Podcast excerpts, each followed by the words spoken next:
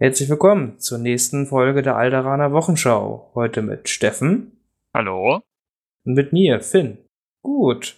Also, wir haben das Vergnügen, heute zu zweit euch ein bisschen was über Star Wars Region wieder zu erzählen. Und als großes Thema haben wir heute äh, Malen und Basteln vorbereitet, wo wir einfach auch noch mal ein bisschen darauf eingehen wollen, wie startet man eine Armee, beziehungsweise wie malt man seine erste Armee an und was für Techniken kann man da benutzen, ganz grob gesagt, oder wie kommt man überhaupt erstmal dazu, äh, eine Armee anzumalen? Was braucht man dafür? Was sollte man sich überlegen? Und warum sollte man eine Armee überhaupt anmalen? Dann im zweiten Teil wollten wir auch ganz kurz erklären, was für Ideen man haben kann, um sich ein thematisches Gelände dazu zu bauen, damit man auch eine schöne Platte hat. Und dann zum Schluss haben wir natürlich wie immer die Hobbyzone. Zum Start aber erst einmal Neuigkeiten. Da gibt es gerade nicht so viele Neuigkeiten. Aber die Clone Wars Box weiß man immer noch nicht, wann sie rauskommt. Man hört hier jetzt jeden Tag andere Sachen, äh, ob Ende September, Anfang Oktober oder dann doch wann ganz anders. Das ist leider einfach ganz, ganz äh, unbefriedigend, finde ich jedenfalls. Ja, ich, ich kann da gar nicht so viel halt sagen. Ich finde es halt echt ein bisschen schade, wie FFG das zurzeit macht. Aber da haben ja. sich auch schon öffentlich nochmal entschuldigt. Die haben ja schon den 4. Oktober als eigentliches Release-Datum festge festgemacht. Und dann haben wir festgestellt, damit das überall zeitgleich auf der Welt verfügbar sein kann, muss man doch noch ein bisschen warten. Das ist einfach, das ist einfach richtig ärgerlich.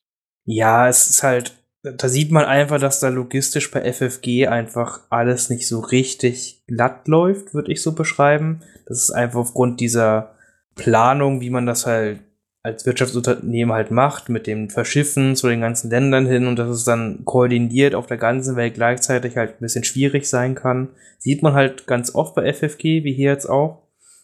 Aber so, ich habe jetzt zum Beispiel halt noch von meinem Händler, wo ich meine Boxen bestellt hat, der sagt halt noch, ja, nach jetzigem Stand schickt er die Boxen Ende September halt raus. Deswegen mal gucken, wie das jetzt genau alles läuft. Das ist auf jeden Fall sehr optimistisch. Ja, man kann ja noch hoffen. man kann ja wirklich hoffen. Ich, ich habe ja auch ein paar mehr Boxen bestellt und freue mich halt schon, die dann alle zusammenzubasteln. Hm. Und das ist quasi eine gute Überleitung zu dem Thema, weil auch diese beiden neuen Armeen müssen dann halt bemalt werden. Und wie jetzt wir dabei rangehen oder ich dabei rangehe, die neuen Armeen oder Steffen an seine alten Armeen und sonst an neuen Armeen. Darauf wollen wir mal ganz kurz eingehen. Erst einmal, Steffen, Warum bemalst du eigentlich deine Figuren? Warum macht man das eigentlich so? Okay, wir können erstmal so ganz grundlegend starten. Man könnte erstmal meinen, wenn ich so eine blaue Hose anhab, sieht ja aus wie eine blaue Hose, ist ja kein Problem. Warum ist es also nicht so, dass wenn ich eine Figur vor mir habe und die kriege ich erst in blaue Hose an, warum reicht es nicht, wenn ich da einfach so eine blaue Farbschicht drüber mache und alles ist fertig? Das liegt tatsächlich einfach am Licht. Wenn ich jetzt so als menschengroßer als menschengroßes Beispiel eine Hose anhabe, ist es doch schon relativ extrem, wie das Licht halt fällt. Das heißt, die Seite, die zum Licht zugewandt ist, oder die Seiten, sind doch wesentlich heller als die Seite, die dem Licht abgewandt ist. Das fällt einem so gar nicht auf. Das Gehirn ist alles recht klug umrechnet.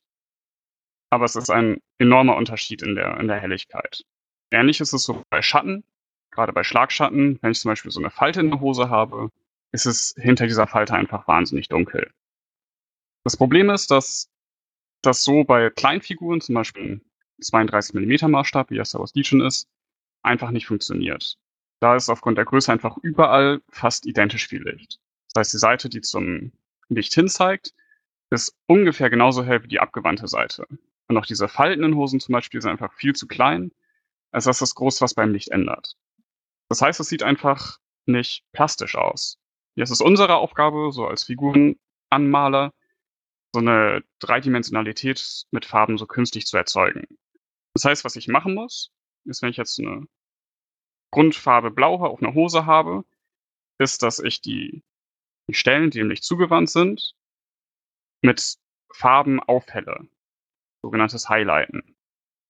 Andersrum funktioniert das auch, dass wenn ich jetzt die blaue Hose habe und ich möchte eine Seite oder eine Falte oder hinter der Falte etwas dunkler erscheinen lassen, muss ich das abdunkeln. Das ist das sogenannte Shaden.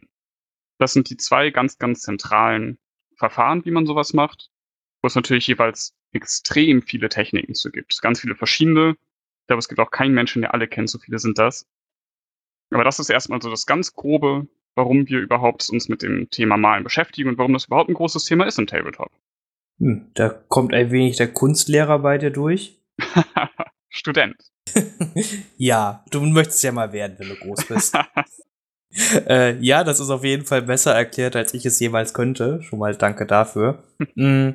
Und jetzt allgemein, was ich halt so als Motivation sage, wenn man halt mit diesen Plastikfiguren spielt, dann ist es einfach für mich und auch oft für den Gegner wesentlich cooler und thematischer, wenn man einfach eine angemalte Armee da hat, hat als wenn man da mit grauem Plastik spielt. So, ja, das, das auf jeden Fall. Das trägt halt einfach, also ich habe jetzt ganz viele Star Wars Legion Spiele schon gehabt, wo mit angemalten Armeen auf irgendeiner thematischen Tatooine-Platte zum Beispiel oder einer Solus-Platte und dann passen die beiden Armeen dazu, dann wirkt das einfach geil. Und dann macht das einfach zehnmal mehr Spaß, als wenn man das zu Hause auf dem Tisch mit irgendwie Büchern als Gelände oder sowas spielt und die Armeen ungemalt sind. Auf jeden Fall. Ich finde, es ist auch einfach so viel persönlicher. Wenn ich eine Armee habe, mit der ich mich halt so beschäftigt habe, ich habe mir überlegt, wie die aussehen soll, so als Gemeinheit, dann ist es einfach ein viel persönlicheres Spielgefühl. Auch wenn der Gegner sowas hat, ist es einfach cool. Dann weiß man, man spielt halt gerade gegen die Armee vom Gegner und nicht so eine, ja, wie du schon gesagt hast, so eine graue Plastik, Plastikarmee. Ist einfach geiler. Genau. Ich hatte auch immer ein schlechtes Gewissen, wenn ich zum Beispiel zum Turnier fahre und dann irgendwas bei mir nicht angemalt ist, dann hätte ich auch immer ein schlechtes Gewissen meinem Gegner gegenüber, der sich halt Mühe gegeben hat, seine Armee anzumalen und quasi mir als Gegner zu präsentieren und ich darf dagegen spielen und selber habe ich dann halt graues Zeug mit, was nicht fertig bemalt ist. So, deswegen finde ich es halt einfach auch mir und meinem Gegner, um halt das beste Spielgefühl uns beiden zu geben, das ist eigentlich immer ganz wichtig, dass die Armeen angemalt sind. Auf jeden Fall. Genau. Und mit dir haben wir jetzt hier auch einen ganz guten Maler äh, mitgebracht hier in die Runde. Hm. Du hast ja auch einige Preise schon gewonnen hier in der Star Wars Legion Szene, sag ich mal, für deine sehr hübschen Armeen. Da muss man auch sagen, Star Wars Legion ist jetzt noch nicht ganz so weit, wie vielleicht andere Tabletops sind von der Bemalung her. Da gibt's ja bei Games Workshop System die verrücktesten Figuren und Anmaltechniken und da sitzen Leute hunderte Stunden an Figuren.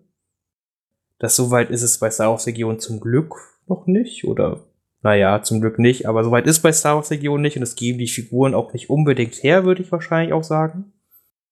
Ja, das, das stimmt. Wir waren ja hier jetzt auch in, in London und da hat man schon einen Unterschied gesehen. Also wenn man sich da den Best Painted Contest von zum Beispiel, was war das, ähm, AOS oder Warhammer 40k angeguckt hat, war das schon ein anderes Niveau als bei Star Wars Legion. Aber es ist auch ein bisschen, wie du schon gesagt hast, an dem System geschuldet. Äh, Star Wars Legion fokussiert sich halt doch eher auf dieses Spielgefühl, auf ein gutes Regelsystem, weil Games Workshop jetzt gerade halt auch sehr, sehr viel halt dem, dem Hobby versucht zu geben, in der Form, dass er einfach richtig schöne Figuren gießt, dass es da viele Möglichkeiten gibt, diese Figuren auch zu gestalten und daher auch selbst sehr, sehr viele Hobbyartikel veröffentlicht, die halt das Ganze unterstützen. Das ist einfach ein anderes, anderes Konzept.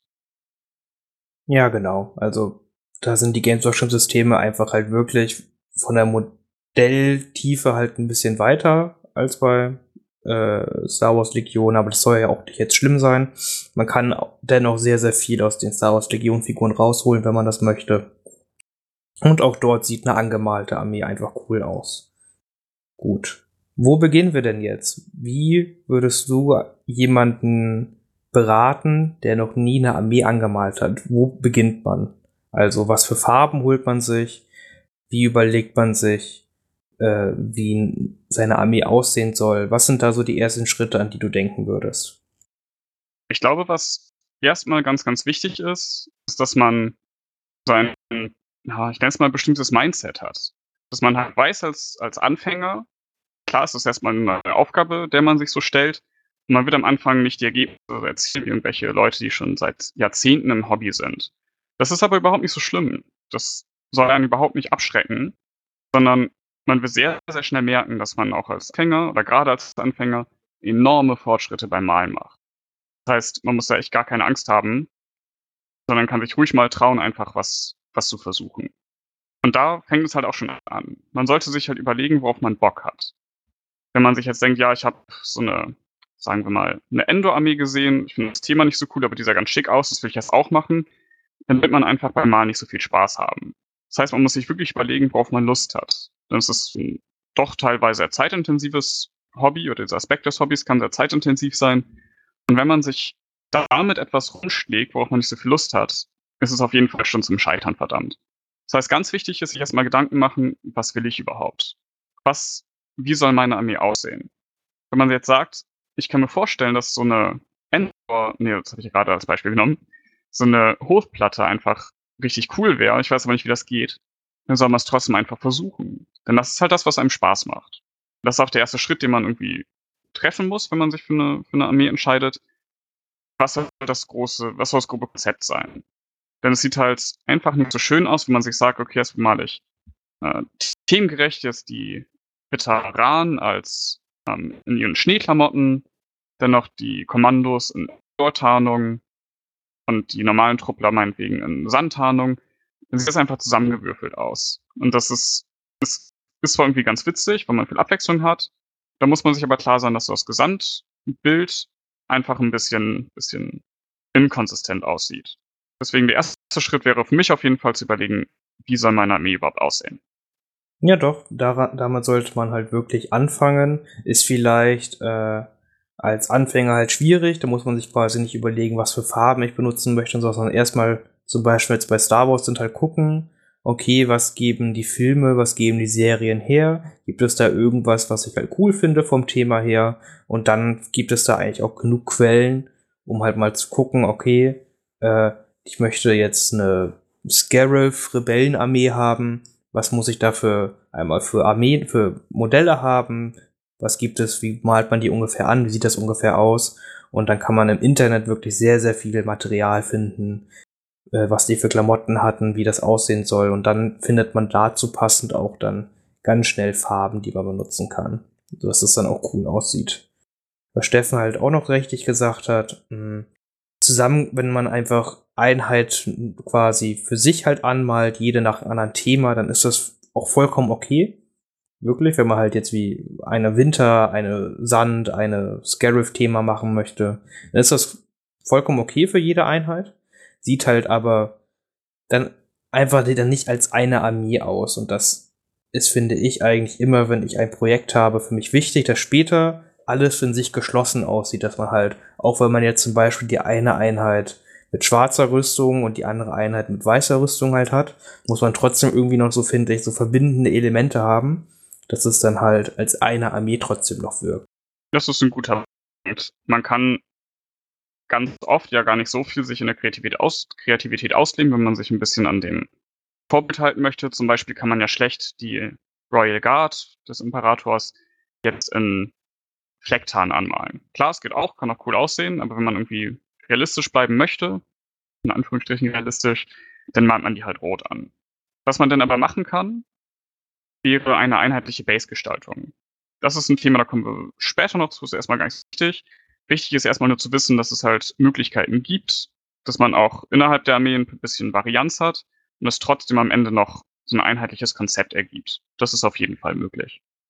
Gut, dann habe ich mir jetzt überlegt, okay, ich möchte eine Armee aufbauen nach dem und dem Thema. Jetzt zum Beispiel kommen ja die Clone Wars Boxen bald und dann möchte ich eine Klonarmee, zum Beispiel die 501. von Vader halt haben oder von An äh, warte, das war noch Anakin, Entschuldigung, halt haben äh, als sehr beliebtes Thema. Äh, wie gehe ich dann ran? Wie besorge ich mir dann dafür die richtigen Farben, dass es für mich halt auch passt? Und generell ist natürlich erstmal das Equipment ganz wichtig. Das heißt, man braucht diese ganzen grundlegenden Sachen. Man braucht, fangt mal an mit Pinseln. Tendenziell braucht man gar nicht so viele. Es gibt natürlich Millionen verschiedene Größen und Formen für verschiedene Anwendungs Anwendungsgebiete. Das ist aber für den Anfang gar nicht so entscheidend. Es reicht tendenziell, wenn man einen verhältnismäßig großen Pinsel hat, um größere Flächen bepinseln und dann noch einen etwas kleineren für etwas feinere Details. Und das ist auch nicht so wichtig, dass man am Anfang wirklich was Teures hat. Klar, es gibt Pinsel, die kosten 15 Euro pro Stück. Das ist auch einfach geil, damit zu malen. Aber bevor wirklich das, der Pinsel die, die Ergebnisse capped, sage ich mal, die man erzielen kann, da muss man echt schon einen ziemlich guten Standard hinlegen. Das ist für den Anfang erstmal gar nicht so wichtig. Das heißt, wenn noch irgendwo Pinsel in einem guten Zustand liegen habt aus Tuschkästen, dann ist das auch kein Problem. Das ist für den Anfang tatsächlich erstmal ausreichend. Ein paar andere Sachen kann man sich auch ohne Probleme so im Haushalt zusammensuchen. Zum Beispiel braucht man jetzt nicht so ein extra, gibt es ja auch so extra Becher zum, fürs Waschwasser für die Pinsel. Da tut es natürlich ein ganz normales Glas oder eine Tasse genauso wie diese, diese Geräte. Wo es ein bisschen aufwendiger wird in der Entscheidungsfindung, sage ich mal, sind die Farben, die man benutzen möchte. Generell gilt, man sollte Figuren, bevor man sie bemalt, grundieren.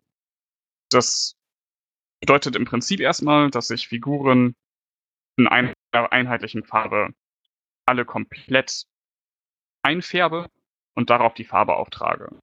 Das liegt daran, dass Farbe auf Plastik tendenziell gar nicht so gut haftet. Das heißt, eine dünne Farbschicht, irgendwas in der Art drunter zu haben, ist schon mal ganz, ganz wichtig. Da gibt es ganz, ganz viele Sprühgrundierungen von verschiedenen Firmen, die man sich holen kann. Viele Leute schwören auch auf eine Airbrush-Grundierung, weil die ein bisschen feiner sein soll, ist aber von Anfang auch komplett unerheblich. Da sind die Sprühgrundierungen vollkommen ausreichend. Die Airbrush-Grundierung wird erst wichtig, wenn man sowas wie Commissions macht, das heißt bezahlte Arbeiten und da ist man halt als Anfänger noch sehr, sehr weit entfernt. Das heißt, man sollte sich eine Sprühgrundierung holen. Da gibt es auch inzwischen schon echt gute farbige. Das heißt, wenn ich mir jetzt überlege, ich möchte eine helle Armee haben, nehmen wir erstmal die Klone als Beispiel, dann suche ich mir einfach ein helles Spray aus, womit ich erstmal diese Figuren grundieren kann. Und dann gucke ich mir, welche Farben gibt es tendenziell noch in dieser Armee, die ich auf jeden Fall erstmal unterbringen muss. Jetzt bei Klonen kommt zum Beispiel das Schwarz oder ein Silberton für die Waffen in Frage. Äh, ja, es ist schon mal ein sehr guter Anfang, halt ganz wichtig. Äh, beim Grundieren muss man auch wirklich, wirklich aufpassen, weil da kann man sich schon Figuren versauen. Lieber, also nicht zu nah rangehen mit dem Grundierspray. Ich habe halt schon Leute gesehen, die haben halt gefühlt den Aufsatz direkt vor die Figur gehalten und dann halt losgesprüht. Äh, das sieht dann nicht ganz so toll aus, sondern halt wirklich, wirklich äh, je nach Grundierspray halt wirklich mal erst weit anfangen und notfalls ein bisschen näher rangehen, danach halt noch äh, weil sonst macht man einfach zu viel Farbe halt drauf. Es soll wirklich eine dünne Schicht sein, damit man, äh, damit man eine Grundfarbe hat, worauf die späteren Farben halten können. Guter Punkt, das hätte ich fast vergessen. Man kann, kann leider sehr viel falsch machen. Deswegen ist es einfach nie verkehrt, egal welchen Schritt man macht, zum Beispiel sei es jetzt Figuren grundieren, was auch immer, dass man sich nochmal ganz kurz so eine kleine Anleitung im Internet anguckt. Es gibt sehr viele gute geschriebene Tutorials, es gibt gute Videos, denn es kann halt wirklich passieren, wie Finn schon gesagt hat, wenn man jetzt anfängt zu grundieren und man ist viel zu nah dran, dass diese ganzen Details bei einer Figur einfach verloren gehen, weil diese kleinen Details mit Farbe aufgefüllt werden. Das ist richtig ätzend, das ist zu beheben, das geht, aber es kostet Zeit und das ist einfach unnötig. Deswegen, wenn man sich nicht ganz sicher ist, wie es funktioniert, lieber nochmal so einen Blick ins Internet werfen. Da findet man schon sehr viel. Wir werden natürlich jetzt auch noch ein bisschen was erzählen, aber unmittelbar davor ist es nicht schlecht, sich nochmal zu vergewissern, dass man auch alles richtig macht. Jetzt gehen wir mal davon aus, wir haben eine Grundierung gefunden und uns ein paar Farben rausgesucht, die wir wollen. Sagen wir erstmal bei den Klonen, ein, eine Grundierung, ein, ein bestimmtes Weiß für die Rüstung, Schwarz für die Waffen, meinetwegen noch ein Braunton für die Base. Ja, und weil wir, weil wir die 500 erste machen wollten, halt auch das Blau für die Markierung dafür. Sehr guter Punkt dann sind das tendenziell erstmal die Farben, die man braucht. Jetzt haben wir das Problem, das ich ganz am Anfang angesprochen habe. Wenn ich jetzt nur diese Farbe auftrage, dann wirkt es einfach nicht plastisch, so wie es soll. Das heißt, wir müssen uns überlegen, wie wir das Ganze äh, dreidimensional machen können. Und tendenziell, das Allereinfachste, was man am Anfang machen kann, das ist eine Technik, die ist auch vollkommen ausreichend für sehr, sehr gute Ergebnisse, so male ich selber meine Figuren überwiegend an, ist ganz, ganz klassisches Layering. Layer kommt aus dem Englischen, sagt einfach so viel wie Schicht oder Ebene. Das bedeutet, wenn ich jetzt meinetwegen ein, ein Blau habe und ich möchte das aufhellen, nehme ich einen minimal helleren Farbton und mal über diese Grundschicht, den sogenannten Basecode, an bestimmten Teilen drüber. Spare natürlich die tiefer gelegenen Sachen aus, sondern mache nur die erhöhten. Das ist schon ein, eine vollkommen legitime und einfache Technik, Sachen aufzuhellen. Das heißt, wenn ich ein Blau habe, hole ich mir entweder ein anderes Blau das einen ähnlichen Farbton hat, nur heller. Oder was noch viel, viel effizienter und einfacher ist, ich hole mir eine Farbe, mit der ich die Grundfarbe aufhellen kann. Das ist in der Regel ein ganz helles Beige. Mit Weiß hält man nicht so gerne auf, das wird dann, das wird dann ein Pastellton. Jeder, der schon mal versucht hat, ein Rot aufzuhellen, weiß, das wird ein Rosa. Das ist nicht so schön. Das heißt, ich hole mir noch ein helles Beige dazu. Dann habe ich schon sehr, sehr viel Probleme, sage ich mal, abgedeckt. Das heißt, wenn ich jetzt was aufhellen möchte mit einer zweiten Schicht, was für den Anfang auch vollkommen okay ist, muss ich einfach immer nur ein ganz bisschen beige in die Grundfarbe mischen und die etwas erhabenen Stellen damit, damit highlighten. Das heißt, ich gehe los, kaufe die Farben, die ich mir vorstellen kann und noch ein helles Beige, helles Beige dazu. Und dann bin ich erstmal schon mal ganz gut ausgerüstet und kann mich auf die ersten Figuren stürzen. Ja, das ist eigentlich alles, was man, was man für den Anfang auf die Einkaufsliste packen sollte, würde ich sagen. Das klingt ja erstmal eigentlich gar nicht so viel. Was ich auch noch empfehlen kann, einfach weil es für viele Sachen halt hilft und gut Details auf ist halt ein, ein gutes Shade. Benutze ich halt immer für viele Sachen. Hm, das ist jetzt bei Klonen vielleicht nicht überall angebracht, weil man sich mit Weiß und Shaden halt viel versauen kann. Äh, aber sonst halt für Waffen und ihre, die ganzen Ausrüstungsbeutel, die man halt haben kann, ist halt ein guter Shade immer eine gute Sache. Da kann es halt ein klassischer Schwarz- oder Braunton halt sein. Es ist halt eine sehr flüssige Farbe, die in die Vertiefung halt läuft und somit, wie Steffen am Anfang erklärt, halt einen dunkleren Ton in, äh, in den Vertiefungen hinterlässt, ohne die Grundfarbe, auf der man gemalt hat, halt komplett zu, äh, naja, zu übertünchen. Die Sehr Farbe gut, dass du es ansprichst. Das ist, ähm, das ist richtig. Ich benutze auch ganz, ganz viele von diesen, von diesen Shades. Da gibt es auch sehr gute fertige. Denn Shades funktionieren ein bisschen komplizierter. Das ist nicht einfach so, dass es eine ganz verdünnte Farbe ist. Wenn ich jetzt zum Beispiel ein Braun nehme und da Wasser reinmische, kann ich leider nicht erwarten, dass es das gleiche, den gleichen Effekt hat wie ein sogenanntes Wash. Wash sind diese, ist eine bestimmte Art dieser Shades, das genau dafür gemacht ist, diese Vertiefung zu verdunkeln. Die Farbe ist so konzipiert, dass sie ein bisschen langsamer trocknet und dass die Pigmente sich nicht an der Oberfläche so gut absetzen. Wie Finn schon gesagt hat, das läuft in die Vertiefung, macht da relativ einfach ganz vernünftige Schatten hin. Genau. Und damit mit, sag ich mal, mit dem Shaden und dem Highlighten als Grundtechniken schafft man es halt wirklich, eine grundsolide äh, Armee relativ zügig fertigzustellen. Und das sieht dann einfach auch schon gut aus. Also die stellt man dann hin, Gesamtarmee sieht dann halt einfach wirklich nach einer schönen Armee aus. Und das mit ganz, ganz einfachen Techniken. Ich habe tatsächlich für meine Rebellenarmee größtenteils diese beiden Techniken benutzt. Das heißt, ich habe, weil ich auch ähm, Ergebnisse erzielen wollte, eine Grundfarbe aufgetragen, dann noch ein, ein Wash darüber, das in die Vertiefung läuft und dann noch eine Schicht gehighlightet. Das habe ich tendenziell bei der Kleidung gemacht. Und mit dieser Armee, die aus relativ einfachen Techniken besteht, habe ich tatsächlich schon mehrere Preise gewonnen in Sachen Best Painted. Das heißt, man kann, auch wenn es einfach klingt, sehr, sehr gute Ergebnisse erzielen. Bei Dingen, die halt ein bisschen mehr Aufmerksamkeit auf sich ziehen, sowas wie Gesichter oder Haare und so weiter, benutze ich ein bisschen andere Techniken. Und das sind die Dinge, wo man halt auf jeden Fall hinguckt, die Blicke auf sich ziehen. Aber sowas wie Kleidung und so ist es vollkommen ausreichend, das zu benutzen. Damit kann man Preise gewinnen. Das klingt doch schon mal alles sehr gut. Hm, was für Farben man da benutzt, da hängt es, sage ich mal, auch ein bisschen vom Geldbeutel ab. Es gibt sehr viele gute Firmen, die verschiedenste äh, Basefarben, Layerfarben, Shadefarben halt äh, ja, anbieten. Ähm, sei es halt von FFG selber macht jetzt ja mit Army Painter zusammen ihre eigenen Farben. Ich habe jetzt weniger Erfahrung mit Army Painter, äh, sind halt ein bisschen günstiger, sollen aber okay sein zu malen, habe ich gehört. Ja, ich habe ganz, ganz viele verschiedene Farben von ganz vielen verschiedenen Firmen. Und die Army Painter Flaschen haben den Vorteil, dass sie in so einer Tropfenflasche kommen. Das ist nicht so ein Farbbottich, den man aufklappt, sondern wie gesagt, diese ja, Dosierfläschchen. Die machen das unfassbar einfach, dass man nicht so viel Farbe verschwendet. Die Farben sind auch tendenziell auf jeden Fall in Ordnung. Das ist nicht so die Top-Range, sage ich mal, die jetzt irgendwelche professionellen Maler benutzen würden. Aber an sich schon sehr, sehr solide Farben, das auf jeden Fall. Genau, also da kann man also sich als Anfänger halt ohne schlechtes Gewissen halt in das äh, FFG-Regal begeben und dort halt einfach die Farben halt, die, Start, die Startfarbsets halt nehmen oder die Erweiterungsfarbsets, weil dort sind alle Farben drin, um halt die Standard-Themenarmeen auch abdecken zu können. Das ist also ein guter Einstieg, würde ich halt sagen. Dann gibt es halt noch verschiedene andere Hersteller, sei es Vallejo oder halt äh, Games Workshop natürlich mit seinen Citadel-Farben. Äh, sind ein wenig teurer als die von Army Painter.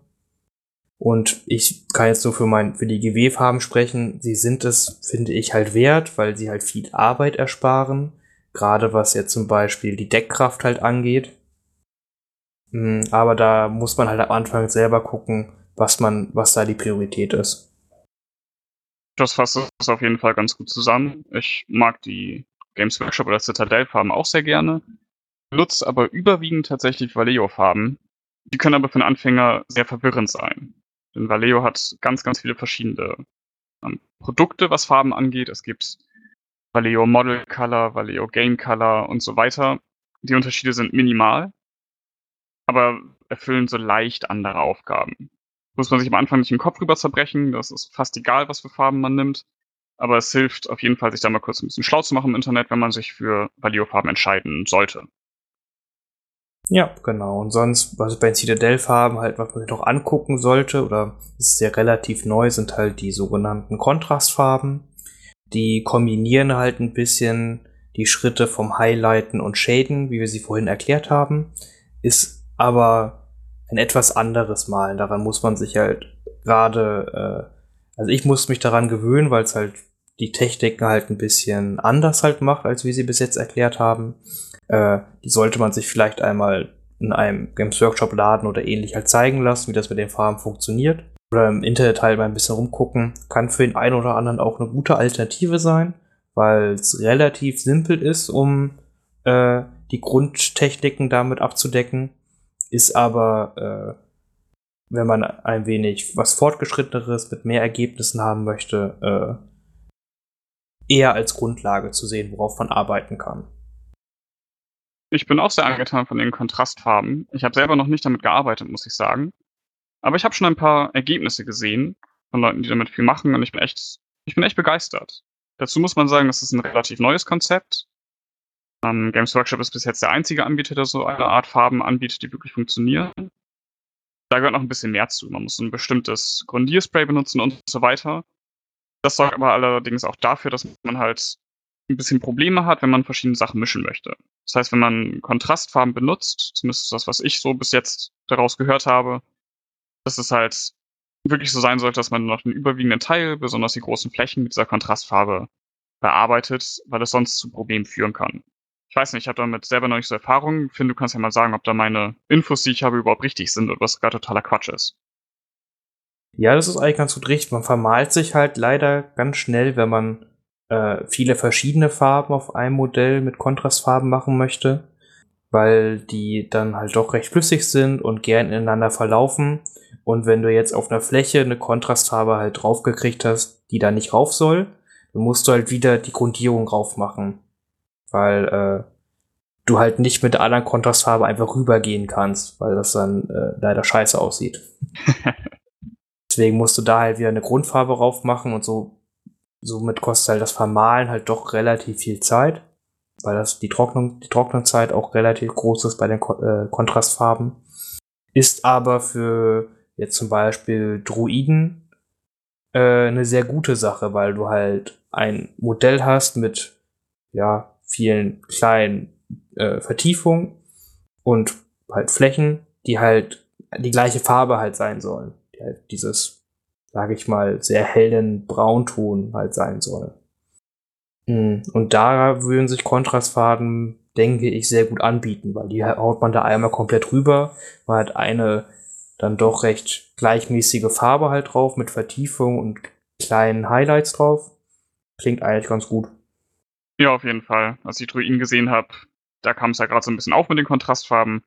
Da habe ich auch schon gedacht, das ist einfach das perfekte Anwendungsgebiet. Und würde ich eine Druiden-Armee anfangen, würde ich mir tatsächlich auch mal so Kontrastfarben zulegen. Ja, das, da spart man quasi die Zeit, die man beim Zusammenbauen verloren hat, wieder. Gut. Mm, das soll jetzt eigentlich auch schon zum Start alles gewesen sein. Es gibt noch ganz, ganz viele komplizierte Techniken, die man halt machen kann. Aber das ist halt eher was Fortgeschrittene. Wenn ihr Bock drauf habt, dann wird Steffen da auch bestimmt gerne ganz viel erzählen und auch Tipps geben, wie er äh, zum Beispiel Gesichter anmalt. Er hat da einen sehr schönen Look und eine sehr schöne Sabine angemalt, die wirklich sehr, sehr hübsche Gesichter haben. Und äh, ne, wenn man halt das mal sehen möchte oder halt einen Tipps haben möchte, was anmalt, dann wird er dazu auch gerne noch was sagen. Äh, sonst halt immer natürlich auch die YouTube-Videos, gibt es natürlich auch sehr viele dafür. Vielen Dank erstmal dafür. Was ich noch so als kleinen Tipp an die Hand geben möchte, ist, dass man überlegen sollte, wie viel, wie viel Zeit man investieren möchte. Denn dieser Hobbyaspekt des, des generellen Tabletop-Hobbys ist etwas, das macht sehr vielen Menschen unfassbar viel Spaß, mir zum Beispiel. Die Menschen sehen es aber auch ein bisschen als Arbeit. Da gerade wenn was fertig werden muss, wenn man sich zum Beispiel eine Deadline gesetzt hat, für ein Turnier oder was auch immer, kann es manchmal ein bisschen anstrengend sein. Das heißt, es ist ganz ratsam, sich am Anfang zu überlegen, wie viel Zeit man investieren möchte. Wenn ich jetzt eine Armee komplett neu habe, dann muss mir klar sein, diese Armee sieht, wenn sie komplett bemalt ist, auf einem ganz vernünftigen Standard auf jeden Fall besser aus, als wenn sie nur halb bemalt ist und die halb und die fertigen Figuren sehen super geil aus. Liegt einfach daran, dass eine Armee, in der noch Sachen grau sind, überhaupt nicht so fesselnd sind anzugucken, weil die einfach unfertig wirken. Das heißt, ich muss ein bisschen abwägen, was ich machen möchte. Wenn ich mich jetzt für eine Technik entscheide, die ich ausprobieren möchte, die sehr, sehr viel Zeit in Anspruch nimmt, kann es sein, dass mich sehr, sehr schnell die Lust verlässt, einfach weil ich nicht vorankomme. Es gibt, habe ich auch schon gemacht, halt Techniken, die sehr gute Ergebnisse erzielen. Da dauert so eine einzelne Figur aber auch mal um die 12 bis 14 Stunden. Das ist für Tabletop-Systeme, zumindest für mich, auf jeden Fall ganz cool, wenn das nur so fünf bis zehn Modelle sind, dann macht es auch Spaß. Ich will das aber keine Legion-Armee mit dieser Technik anmalen, weil das einfach viel zu viel Zeit in Anspruch nehmen würde. Das heißt, muss am Anfang gucken, was man wirklich sich zutraut durchzuziehen und sich diesen, diesen, an diesem Plan dann auch halten. Dazu kann ich noch so als kleinen Tipp geben. Es gibt sogenanntes Batch Painting. Das heißt, ich male nicht eine Figur nach einer anderen an, sondern nehme mir eine bestimmte Zahl an Figuren, meist so zwischen 5 und 10, und kümmere mich erstmal um die. Denn das hat den Vorteil, es wird nicht langweilig, dadurch, dass man nicht bei 30 Modellen immer am Stück das gleiche macht, zum Beispiel hast du so einen Grundton auftragen, das wird irgendwann ätzend. Hat aber auch den Vorteil, dass es einfach viel schneller ist, als wenn ich Figuren komplett einzeln bemale. Ein weiterer großer Vorteil, den ich auch sehr viel nutze, ist, wenn ich einen Plan habe und ich male erstmal meinetwegen fünf bis sechs Modelle in diesem, in diesem Schema an, das ich mir überlegt habe, dass ich danach immer noch entscheiden kann, ob mir das wirklich so gefällt und ob es wirklich so geworden ist, wie ich es mir vorgestellt habe. Und wenn nicht, kann ich für die nächsten fünf bis sechs Modelle leichte Änderungen vornehmen. Das hat den Vorteil, dass Figuren schon bemalt sind, aber vielleicht nicht 100% so, wie ich möchte, aber ich bin trotzdem mit denen schon mal fertig und kann für die nächsten was mitnehmen. Das ist etwas, was ich mir komplett nehmen würde, wenn ich alle Figuren auf einmal anmale. Deswegen sind das so die beiden Tipps, die ich geben kann. Sich vorher überlegen, welche Technik man benutzen möchte, die auch im Rahmen des zeitlich Möglichen sind. Und halt dieses Batch Painting, Batch wieder aus dem Englischen, dass man sich einfach so eine, so einen Haufen oder ein, ja, so eine kleine Anzahl von Figuren erstmal vornimmt und die dann in verschiedenen Batches sozusagen anmalt. Ja, das ist ein sehr guter Tipp. Das nutzt man nach einer Zeit eigentlich auch immer. Ich glaube, wenn ich eine Einheit halt vor mir habe, dann male ich auch halt immer eine Einheit halt komplett an einem Stück halt durch. Einfach. Es geht schneller. Das muss man einfach so sagen. Mm. Oh Gott, so viel schneller. ja. Und da möchte man es ja auch einfach wirklich irgendwann fertig haben.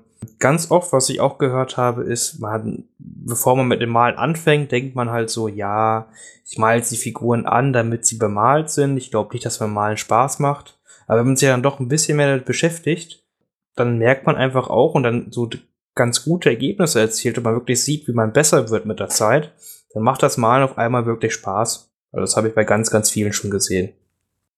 Ich finde es auch einfach super cool, Sachen anzumalen. Ich finde, das ist ein, für mich ein wahnsinnig wichtiger Aspekt des Hobbys. Und ich kann wirklich nur jedem empfehlen, auch der sich erstmal vorstellt, dass es für ihn nicht so was Richtiges ist, dass es das doch mal zu versuchen. Denn es ist wirklich einfach cool. Es macht Spaß.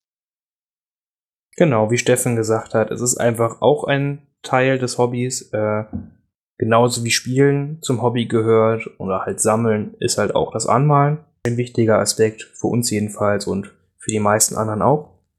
Was aber auch ein wichtiger Aspekt des Hobbys ist, weil das braucht man einfach, ist Gelände zum Spielen.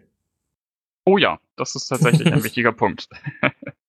also ich weiß halt doch, äh, wie man halt angefangen hat in, boah, siebte Klasse oder sowas ähnliches. Mit seinen Freunden hat man auf dem Fußboden gespielt mit irgendwelchen Büchern als Hügel. oh Gott, das hat einfach jeder gemacht. Es ist so wahr. das war auch sehr stark und damals hat es eigentlich einen gar nicht so gestört. Aber so richtig cool ist es halt nicht. ja, das ist richtig. So, ähm, deswegen sollte man sich äh, passend halt, meist macht man es halt passend zu seiner Armee, die man halt hat, dass man halt dieses Thema halt quasi weiterverfolgt, äh, passendes Gelände. Und dann wirkt das halt alles in einer runden Sache. Also, wie würdest du halt dann starten, wenn du jetzt überlegst, okay, ich habe hier jetzt eine Armee, bleiben wir mal bei dieser Klonarmee, mit der wir angefangen haben. Äh, wie was mache ich da, was brauche ich mir dafür für eine Platte? Oder wo fange ich da an, mir eine Platte zu besorgen? Ganz vorweg, ich finde es erstmal gar nicht so dramatisch, wenn die, wenn die Armee, die man sich ausgesucht hat, nicht zu der Platte passt, auf die man Bock hat. Denn es werden ja immer mindestens zwei Armeen auf so einer Platte spielen. Und es ist überhaupt nicht wild, wenn die Gestaltung dieser Armee nicht zur Platte passt. Das will ich erstmal hinten anstellen. Da ist nämlich, finde ich, auch dieser Grundsatz wichtig man soll das machen, worauf man Bock hat. Wenn man halt gerade Schneebases gemacht hat für seine Figuren und keine Lust auf Schnee hat und Lust auf eine Wüstenplatte hat, dann soll man es auch echt machen. Und da gibt es inzwischen echt viele Möglichkeiten, wie man sowas einfach hinbekommt. Das Allereinfachste, um erstmal so einen, so einen Untergrund als Basis zu haben, sind inzwischen einfach Matten, sogenannte Playmats. Das sind in entsprechender Größe einfach bedruckte Stücke aus verschiedenen Materialien, die einfach einem die komplette Arbeit abnehmen, sowas selber zu machen. Da gibt es verschiedene Materialien, PVC, so ein Mauspad-Material. Das kann man sich einfach ausrollen. Das hat auch schon die richtige Größe, wenn man sich das entsprechend kauft. Und das ist schon mal der erste Schritt für einen gut aussehenden Spieltisch. Es gibt auch Leute, die bauen sich sowas selber, gestalten da ganz viel mit verschiedenen Arten von Streu und verschiedene Untergründe. Das ist auch sehr cool. Aber so eine Matte, diese Matten sind einfach wahnsinnig, wahnsinnig schick und wahnsinnig einfach. Inzwischen auch echt erschwinglich. Wenn man überlegt, was man so für Geld für Figuren ausgibt, dann kommt so eine Matte mit 50 bis 60 Euro doch eigentlich schon relativ günstig daher, dafür, dass das so ein zentraler Aspekt für eine Platte ist. Und zum Gelände, das man sich dazu überlegt, kannst du, glaube ich, ein bisschen mehr sagen. Denn du hast ja schon eine, eine Vielzahl an Platten selber gemacht, die auch alle ein, ein Star Wars-Thema passen. Ich habe mehr oder weniger ein bisschen die Sachen, die ich von verschiedenen Tabletops von früher hatte, äh, für Legion wiederverwendet, sehr viel selber gebastelt und so weiter. Aber was die Variation und so weiter angeht, da hast du auf jeden Fall ein bisschen die Nase vorn. Äh, erzähl doch mal, wie du dich so um Gelände generell kümmerst. Ja, generell habe ich mir halt auch, wie du es halt am Anfang gesagt hast, zu Beginn überlegt, okay, was für Themen möchte ich abdecken mit meinen Platten. Da hat es halt zu Beginn bei mir angefangen halt mit äh, einer Tatooine-Platte, einfach weil ich auch Sandbases ganz klassisch hatte und dann gedacht habe, okay, äh, dann machen wir dazu auch gleich was Passendes, dass es halt cool aussieht. Auch da der erste Schritt, eine Matte kaufen. Eine Matte ist einfach auch am flexibelsten. Nicht nur, wie Steffen gesagt hat, es sieht halt gut aus. Du kannst eine Matte halt auch ganz einfach irgendwohin mitnehmen. Ja, den nimmst du halt mit, nimmst das Gelände mit und dann breitest du die wo aus und dann kannst du dort spielen. Das ist halt mit einem Tisch, der halt aus verschiedenen Platten besteht, die modelliert sind und so. Dann macht man da halt was kaputt, ganz leicht, wenn man es transportiert. Und ja, das möchte man halt eigentlich nicht immer irgendwohin mitnehmen. Es geht meistens immer nur schief. Ja, das ist einfach richtig. Äh, Soll es halt nicht schlecht reden für zu Hause, wenn man halt das hat, eine fertige Platte, so ist bestimmt eine super coole Sache. Hm, ist einfach für mich halt nur nichts. Ja, das ist für mich einfach das Gleiche. Ich habe kein, ich hab kein reines Hobbyzimmer, ich kann nicht so eine Platte immer irgendwo stehen lassen. Ich muss es halt immer wieder ganz klassisch ausbreiten und das ist eine Matte einfach am entspanntesten. Genau, und dann gibt es halt die verschiedensten Möglichkeiten. Hm, ich bin halt ein sehr großer Freund von 3D-gedruckten Gelände geworden. Einmal, weil ich halt äh, eine gute Quelle habe, die mir einfach äh, sehr relativ günstig 3D-Gebäude halt ausdruckt. Das ist natürlich ganz cool. Mhm. Aber halt auch diese 3D-Drucker, ein guter 3D-Drucker kann man mittlerweile zwischen 200 und 400 Euro kaufen. Und dann macht er halt seinen Job auch super. Ist natürlich für eine Platte eine ganz schön teure Anschaffung. Ähm, das würde sich also eher nur lohnen, wenn man eh einen 3D-Drucker haben möchte oder wenn man halt noch mehr Platten halt drucken möchte. Sonst kann man dieses 3D-gedruckte Gelände halt sich halt auch von verschiedenen Herstellern ausdrucken lassen. Und die sehen einfach sehr, sehr gut aus. Also man schafft es einfach nicht, selber halt aus verschiedensten Materialien halt mit Styropor, Styrodur, Gedöns schafft es man halt nicht, solche coolen Gelände selber zu bauen. Da ist einfach das ist einfach nicht möglich. Da ist ja der 3D-Drucker einfach halt besser. Das ist er halt wirklich. Also ich habe sehr viel noch selber gemacht. Ich habe so Styrodur mit einem Styrodurschneider geschnitten, dass ich so Hügel habe und so weiter. Es ist wahnsinnig aufwendig. Und ich muss halt sagen, meine Passe ist halt im Vergleich zu den Kram, den du halt zu Hause liegen hast, so viel beschissener. Also das 3D-gedrückte Gelände sieht so cool aus. Es gibt richtig fertige Star Wars-Gelände davon. Es ist einfach nur cool. Also wenn ich jetzt nochmal eine Platte mir machen würde, würde ich dafür tatsächlich einen 3D-Drucker anschaffen. Es ist einfach auf lange Sicht günstiger und er spart so unfassbar Zeit und sieht dabei noch so viel besser aus. Man darf da halt nicht ähm, in die Illusion verfallen, ja, ich druckte mein 3D-Gelände und dann ist es ja fertig. Da ist halt noch ein bisschen Arbeit hinter, damit man, damit es halt auch gut aussieht weil einfach äh, je nachdem, welcher Qualität man es druckt, muss man halt die ganzen Rillen halt nachbearbeiten. Man muss halt noch ein bisschen Struktur drauf machen. Zum Beispiel habe ich für meine Tatooine-Gebäude mit einer Strukturpaste nochmal die ganzen Gebäude beschmiert, sodass halt ein bisschen diese Sandstruktur halt noch durchkommt, weil das ja ganz schön sandiger Planet ist, wo die ganze Zeit Sandstürme halt hin und her wehen. Deswegen waren halt glatte Gebäude, passten halt dann halt nicht. Und ne, da, da muss man sie noch anmalen, auch mit den normalen Techniken halt dann so mit äh, groß, mit ganz viel Farbe verstinkt das alles. Das ist auch noch alles ein bisschen Arbeit, aber wenn man die reinsteckt, sieht es halt sehr, sehr cool aus. Ja, stimmt, da das habe ich gar nicht so berücksichtigt. Klar, ist das alles so nice sieht, ist wahrscheinlich auch nochmal ein sehr großer Zeitfresser gewesen.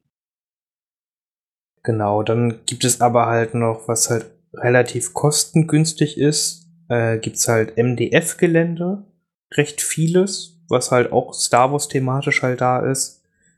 Äh, da gibt's, kann ich halt empfehlen, halt TT Combat und Battle Kiwi.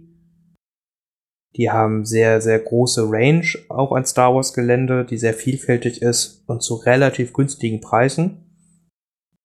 Und damit kann man halt verschiedensten Gelände, sei es Endor oder eine Industrieplatte und ähnliches bestücken und braucht auch noch ein bisschen Arbeit. Das Gelände muss dann noch zusammengebaut werden mm, und möchte danach auch noch ein bisschen Farbe halt haben.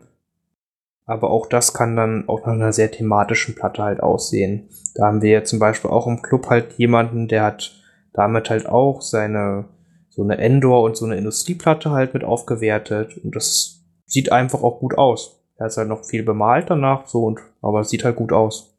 Ja, ist aber noch wichtig, dass das gut, dass du nochmal so herausgestellt hast. Es ist nochmal Arbeit. Das Problem bei MDF ist, es ist eine relativ glatte Fläche. Da sind meist noch so Papp-Applikationen dabei, die man so raufleimen kann. Aber trotzdem muss man sich klar sein, das Zeug ist halt einfach komplett glatt. Ich habe mir damals für, für, für Warhammer 40k eine Platte mit MDF-Gelände gemacht. Und was ich echt gemacht habe, weil das sonst einfach langweilig aussah, ist, ich eine Schablone gekauft habe mit so einer Struktur mit Backstein und dann nochmal überall drumherum gegangen bin, das da aufgesprüht habe, dass es halt so aussah, als hätte es eine Struktur. Denn sonst war es echt nur eine glatte Fläche. Das sieht bei manchen Sachen ganz gut aus. Zum Beispiel derjenige bei uns im Club, der hier die Endor-Platte gemacht hat, sich ähm, so Metalllandeplattform und sowas geholt. Da geht es. Da kann man mit ein bisschen Frostpigmenten und ein bisschen Anmalen das sehr, sehr gut machen. Da stört es nicht, dass es glatt ist. Für viele andere Dinge ist es aber ungeeignet, weil es langweilig aussieht. Genau, dafür ist halt der große Vorteil, es ist halt relativ kostengünstig, weil das Material halt sehr günstig ist. Sonst halt natürlich so eine, kann man halt viel, viel, viel, viel, viel selber basteln. Äh, Endor-Gelände ist sehr relativ einfach selber zu basteln. Da gibt es auch schon mehrere Tutorials, wie man diese Bäume, diese größeren Mammutbaum ähnlichen Bäume halt basteln kann. Und dann halt damit quasi ganz cool eine Platte füllt mit ganz viel Steinen und ähnliches. Das ist relativ simpel halt selber gut zu bauen und sieht dann auch sehr gut aus. Das habe ich auch schon ganz, ganz oft gesehen. Und sonst kann ich halt noch, kann man halt von anderen Systemen halt ein bisschen was halt klauen. Ich habe zum Beispiel eine Platte halt gemacht mit äh, Age of Sigma Gelände und das halt ein bisschen in Star Wars umgemünzt, dem ich halt dann noch ein paar Revell Sachen gekauft habe, dass ich noch ein A-Wing da drauf stehen habe und ähnliches. Da muss man sich einfach ein bisschen Gedanken halt machen. Ne? Wenn man halt ein Thema halt hat, dann gibt es die verschiedensten Anbieter, die einen da halt was halt anbieten. Von da ist es halt wirklich Sache, wie viel möchte ich ausgeben, wie viel möchte ich selber daran halt arbeiten müssen und genau. Und wie, wie soll, wie sehr soll es dann zu dem Star Wars Thema passen, was meine AMB hat? Oder was ich mir vorstelle, was das haben soll. Das sind so quasi die Fragen, die man sich bei einer Platte halt vorher halt stellen soll. Aber ich finde gut, dass du nochmal ansprichst mit Gedanken machen. Das ist halt auch, das ist halt auch ein Hobbyaspekt. Und viele Leute haben auch wahnsinnig viel Spaß dran, sich halt über, sich bei der Platte Gedanken zu machen, äh, zu überlegen, was da passen könnte, wie du das gemacht hast, mit dieser, ähm, diesem Tempel so als Landeplattform für ein A-Wing umfunktioniert, noch mit Kissen drauf, sieht unfassbar cool aus. Und das ist halt auch ein, einer der Hobbyaspekte, die halt irgendwie Spaß machen. Auf jeden Fall. Und so hat man halt auch ganz, ganz leicht halt wirklich verschiedenstes Gelände. Ich habe jetzt halt aufgrund des Turnieres, was ich halt hier organisiert habe, viele Platten brauche, bummelig zehn verschiedene Themenplatten hier rumstehen bei mir zu Hause. Und so es macht einfacher Spaß. Man überlegt sich so ein bisschen, ja, was möchte ich denn heute, was in der Welt möchte ich denn heute spielen? Und das ist eigentlich auch schon eine, eine sehr coole Sache. Hm, ist halt mit viel Arbeit und auch mit Geld verbunden, klar. Aber das gehört halt zum Hobby halt wirklich dazu und ist einfach halt auch, finde ich, sehr, sehr wichtig, um einfach ein cooles Spielgefühl zu haben. Das war halt einfach eine hübsch angemalte, also eine angemalte Armee hat, ein passendes Gelände dazu und schon wird man sehen, macht das Spiel 10.000 Mal mehr Spaß als mit Büchern auf dem Fußboden. ja, das ist, das ist richtig. Aber auch wenn mir das Spiel damals ultra viel Spaß gemacht hat, ich war halt echt jung und naiv. Ja.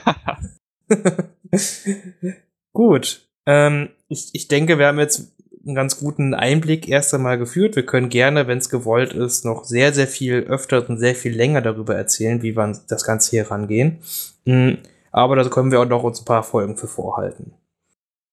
Gut, dann gehen wir doch mal in die Hobbyzone. Steffen, was ist bei dir hobbymäßig so in den letzten Wochen passiert? War irgendwas Gutes bei dir? Ja, wir waren ja letztes Wochenende tatsächlich zusammen in London, Finn und ich, auf dem London GT. Das das ähm, London Grand Tournament. Da werden ganz viele verschiedene Tabletop-Systeme gespielt, alles Turniere und halt auch Star Wars Legion. Da sind Finn und ich dann hingefahren, haben am Freitag so ein Team-Event mitgenommen und am Samstag ging das richtige Turnier dann los. Und am Sonntag dann sagen die, die besten Spieler aus dem Turnier nochmal gegeneinander um den richtigen Preis. Da kann Finn aber gleich ein bisschen mehr zu erzählen, der war da ein ganzes Stück erfolgreicher. Für mich war es aber auf jeden Fall auch eine richtig, richtig geile Erfahrung. Ich bin von den 44 Leuten, die da waren, Elfter geworden. Das finde ich okay, dafür, dass ich in letzter Zeit nicht so viel zum Spielen gekommen bin. Ist auf jeden Fall ein ja, ein Ergebnis, mit dem ich zufrieden bin. Es hat leider nicht für den Cut gereicht. Das heißt, ich war nicht unter den Top 8 der Spieler und konnte am Sonntag dann nochmal um großen Preise spielen. Für mich vollkommen, vollkommen okay. Ich habe dabei dann noch auch zwei Bemalpreise mitgenommen, was mich sehr gefreut hat. Und ja, es war an sich ein wahnsinnig cooles Wochenende, was unfassbar viel Spaß gemacht hat. Das ist so das ähm, letzte, was so groß in diesem Hobby bei mir passiert ist. Aber ich glaube, das muss noch kurz was erzählen, weil ich ja gerade gesagt habe mit dem Cut. Wie so ein Turnier funktioniert, das über zwei Tage geht, ganz grob. Wird am ersten Tag gespielt, sogenannte Swiss Rounds. Wird geguckt, wie oft man dann in meistens drei Spielen gewonnen hat. Und die Leute, die dann am öftesten gewonnen haben, spielen nochmal im sogenannten Cut, in einem K.O.-System. Das ganz grob zu dem Turniergeschehen, dass die Hörer auch alle wissen, was damit gemeint ist, wenn ich von einem Cut spreche. Bei dem es ja leider für mich nicht gereicht hat. Für dich aber schon, Finn. Doch mal. Genau, erstmal, ich war halt auch, ne, du ja gesagt, wir waren halt beide dort, hatten ein echt cooles Wochenende mit, äh, mit den ganzen Leuten dort. Mm. Und auch, wir, es gibt ganz viele Fotos bei, von äh, Daniel bei Daniels Tabletop Welt, hat ganz viele Fotos und Videos dazu gemacht. Die kann man sich auf jeden Fall mal angucken, wenn man da ein bisschen was für sehen möchte. Und ja, und dann auch, weil wir hier beim Geländethema waren, mh, hm, bevor ich in die Ergebnisse reingehe, der Alice und der Niki haben dort ganzen 40 Tische halt hergestellt, auch mit sehr einfachen Techniken. Da kann man sich, denke ich, auch Inspiration halt ein bisschen rausholen, wie sowas aussehen kann für relativ wenig Geld. Aber gut. Lassen wir das erstmal so stehen. Mhm, genau, bei mir lief es eigentlich ganz gut. Ich hatte ähm, Steffen und ich am, am Freitag zusammen ja das äh, riesige Doppel-Event gewonnen. und hab, haben dafür aber auch nochmal ganz coole Preise gekriegt. Also kann man schon ganz, ganz froh drüber sein. Auf jeden Fall. äh, deswegen äh, haben wir uns da durch die, durch die starke Konkurrenz durchgesetzt. Hm. Man muss dazu sagen, es, war, es waren vier Teams überhaupt da. Ja, wir haben uns quasi richtig gut durch, durchgesetzt. Das haben, wir, das haben wir halt wirklich gemacht. Wir haben halt immerhin alles gewonnen. Ja, genau. Wir haben zwei Spiele gewonnen. Und damit haben wir auch das verdient, äh, das Doppel-Event zu gewinnen. Damit ja. habe ich wirklich nicht gerechnet, dass da am Freitag so wenig Leute sein werden. Aber gut. Nehmen wir halt so mit. Und dann äh, am Samstag ging ja der Singleplayer-Event äh, los. Und da konnte ich meine ersten drei Spiele gewinnen. Und bin deswegen auf Platz 1 gewesen, aufgrund meiner anscheinend starken SOS-Wertung. Über SOS hat man schon mal gesprochen, halt der Strengths of Schedule, also wie stark waren die Gegner, gegen die man gespielt hat. Und deswegen bin ich an den zweiten Tag halt auch gekommen. Es wurde dann halt so gemacht, dass man halt ein Seeding gekriegt hat. Also der Platz 1 war, hat gegen den Platz 8 gespielt, weil es ein Top 8 Cut war. Und äh, damit konnte ich halt gegen eine etwas verrücktere Liste am zweiten Tag spielen. Das war eine Vader, Bosk, Krennic, Death Trooper Liste. Mit Panzer. Mit Panzer. das war wirklich. Das war wirklich verrückt. Der hat damit drei Spiele gewonnen. Er muss einfach richtig gut spielen. Ich kann es mir nicht anders erklären. Er hat damit quasi fünf Spiele gewonnen, weil er ja am, im Side-Event dann ja damit noch gewonnen hat. Oh Gott, stimmt, ey. Aber äh, für mich hat es leider nicht ganz gereicht. Da hat er entweder, ich weiß nicht, nicht ganz so gut gespielt oder hat er ein bisschen sich was verschätzt. Auf jeden Fall konnte ich ihn relativ wenig Mühe halt seinen Panzer und Vader rausnehmen. Und deswegen ging es dann für mich auch weiter ins äh, erste Halbfinale, wo ich dann gegen äh, das erste Mal an dem Turnier gegen einen Deutschen spielen musste. Das war äh, der Christian aus Aachen. Gegen den konnte ich mich dann auch durchsetzen, womit ich dann ins Finale gekommen bin. Und im Finale durfte ich dann gegen Johannes spielen. Hier auch. Das war der einzige, gegen den ich verloren habe am ersten Tag. Das war so ärgerlich. Ja, gut, aber das hast du ja immerhin verdient verloren. Ja, das kann man nicht anders sagen. äh, ja, aber Johannes ist ja einfach ein guter Spieler, das muss man äh, ihm ja auch wirklich zugestehen. Sonst ja, auf jeden Fall. Weil wir holen uns ja nur die besten, der besten Spieler zur Alderaner Wochenschau. Gut, lassen wir. Lassen wir einfach so stehen. äh, nee, äh, genau, habe ich gegen Johannes spielen dürfen. Hier, auch hier, den kennt ihr jetzt ja mittlerweile auch ganz gut. Und ja, das war ein höchst spannendes Spiel. Die Konzentration war sehr hoch auf unserer beider Seite. Und Es war spannend bis zur letzten Bewegung. Und man muss dazu sagen, das Spiel hat vier Stunden gedauert. Und es war wirklich die ganze Zeit mega spannend und knapp. Es war richtig geil, sich anzusehen. Äh, ja, genau. Also, ich, ich fand's fast, äh, es wurde ja nebenbei, es wurde glaube ich auch aufgenommen, das Spiel, wenn es Gut, das hat man ja so mitgekriegt, es wurde auch aufgenommen, das Spiel nebenbei. Äh, der Dahlen, die war fast schon nervig damit, ein bisschen. Aber ja, ihr, ihr, könnt das bestimmt dann demnächst auch bei ihm halt angucken. Ich hab, kann da gar nichts davon mitgekriegt, wie, wie gut und wie viel er aufgenommen hat. Es war halt nur manchmal immer eine nervige Stimme nebenbei. es war halt wirklich sehr, sehr knapp und in den entscheidenden Momenten hatte ich dann einfach ein bisschen mehr Glück als der gute Johannes, weil äh, spielerisch wir uns da sehr, sehr wenig genommen haben. Und deshalb ist es dann einmal aufgrund eines sehr glück oder ein, zwei glücklicher Würfelwürfe und dann ein paar Millimetern, weil er nicht mal in meinem Missionsziel contesten konnte, für mich ausgegangen. Ich habe das Spiel gew gewonnen. Und damit bin ich der äh, UK Champion geworden und Johannes leider nur Zweiter.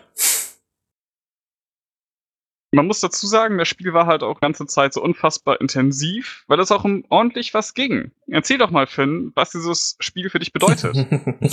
ja gut, dieses Spiel bedeutet halt äh, einmal natürlich, äh, man kriegt ein Ticket zur Weltmeisterschaft.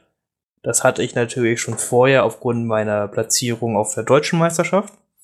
Aber äh, noch ein bisschen cooler ist halt einfach das das Flugticket, was man von FFG bezahlt kriegt bei dem Turnier. Mhm. Ja, die, das gut, gute Firma FFG spendiert mir halt einen Flug zur Adepticon Weltmeisterschaft, einen Hin- und Rückflug. Das macht das Ganze wirklich ein bisschen erschwinglicher. Die Leute, die nicht wissen, wo das Ganze stattfindet, das ist in Amerika. Genau. Die Stadt ist, ist mir gerade entfallen. Ch Chicago. Chicago sogar, okay. Ja, genau. Also Adepticon ist ja, glaube ich, für die meisten Tabletopper ein Begriff. Das ist eine Riesenveranstaltung, also eine der, ich sag mal, großen vier in Amerika. LVO, GenCon, äh, Nova und halt Adepticon. Da wird die Weltmeisterschaft stattfinden und da werden ganz, ganz viele coole Legionenleute sein, die man dann treffen wird und wo man sich hoffentlich wieder ein bisschen durchsetzen kann. Ja. äh, was soll man dazu noch sagen? Äh, also, das, das ich glaube, man muss das erstmal ja. sacken lassen, dass man halt ja. wirklich ein einen Flug nach Amerika gewinnt, ey. Klar, man muss dabei auch irgendwie einer der besten Spieler so aus Europa sein, aber abgefahren, dass du das einfach, einfach gemacht hast. ja, ich, ich bin auch, also man hat es mir, glaube ich, auch angemerkt, an dem Tag äh, konnte ich es auch gar nicht richtig äh, fassen, was da so passiert ist. Ich hätte den Johannes auch wirklich gegönnt, keine Frage, versteht uns ja sehr gut und äh, sind ja hier beide vom selben Podcast. Ist auch schön, dass er halt trotzdem mitkommen möchte, dass wir halt auch zusammen in die USA trotzdem fliegen. äh, deswegen wird auch die Weltmeisterschaft eine sehr coole Veranstaltung, denke ich. Und generell muss, muss man hier einfach den, den, den Alice danken, dass er dieses coole Turnier organisiert hat. Weil das war wirklich, also, was. Also es war einfach ein richtig, richtig cooles Turnier. Das Ganze drumherum hat gestimmt, einfach weil auch sehr, sehr viele Deutsche mit angereist sind, mit denen man dann halt die, die Abende auch verbringen konnte. Das war schon eine super coole Sache. da gibt es auch ein, ein sehr schönes Video auf Facebook von den beiden Finalisten. Ist es in der FFG-Gruppe? Nein. Okay. also wenn ihr die beiden, die beiden Top-Spieler aus London mal Karaoke hören wollt, checkt Facebook. Danke, dass du das noch erwähnt hast. Ich denke, unsere Zuschauer freuen sich da sehr drüber, das zu sehen. Ich denke doch auch. Ja. Ich werde es nicht verlinken. Keine Angst. Ach, gut. Nee, aber äh, das soll es schon aus London gewesen sein. Äh, wir werden bestimmt, Johannes wird bestimmt auch noch mal was dazu sehen von äh, äh, wie, wie es aus seiner Sicht halt alles abgelaufen ist vom Turnier her. Ihr werdet bei, von, bei Daniel, bei Daniels Tabletop-Welt noch ganz viel davon hören, auf jeden Fall. Aber das soll erstmal da von uns zu gewesen sein. Und sonstige Hobbyaspekte, das nächste größere Turnier, also wirklich großes Turnier, ist ja das in Oldenburg bei uns, was jetzt in oh, nicht mal mehr zwei Monaten schon stattfindet. Und da sind die Vorbereitungen halt alle weiter am Gange. Es sieht doch echt cool aus vor den Anmeldungen. Mittlerweile haben schon 30 Leute bezahlt und 45 sind angemeldet. Also äh, ich rechne wirklich damit, dass wir voll werden mit mindestens 40 Leuten. Deswegen, wenn ihr euch da noch einen Platz sichern wollt, macht es lieber jetzt, bevor es zu spät ist. Das wird ein sehr, sehr cooles Event. Äh, dann hoffe ich, euch da auf jeden Fall zu sehen. Steffen wird auch da sein. Der wird da bestimmt auch gerne mit euch über Malen reden. Immer gerne. genau, und sonst ist hobbymäßig bei mir nichts weiter los gewesen. Ich glaube, bei dir war sonst auch nichts weiter, Steffen. Nee, das ist leider richtig. Genau, wir bereiten uns, wie gesagt, auf die nächsten Turniere vor, wenn die neuen Releases jetzt alle kommen, mit Clone Wars, den neuen Operatives etc., werden wir dann auch ganz, ganz viel dazu noch weiter erzählen. Und sonst danke ich fürs Zuhören ja, und ihr, wir hören uns beim nächsten Mal. Tschüss. Bis dann.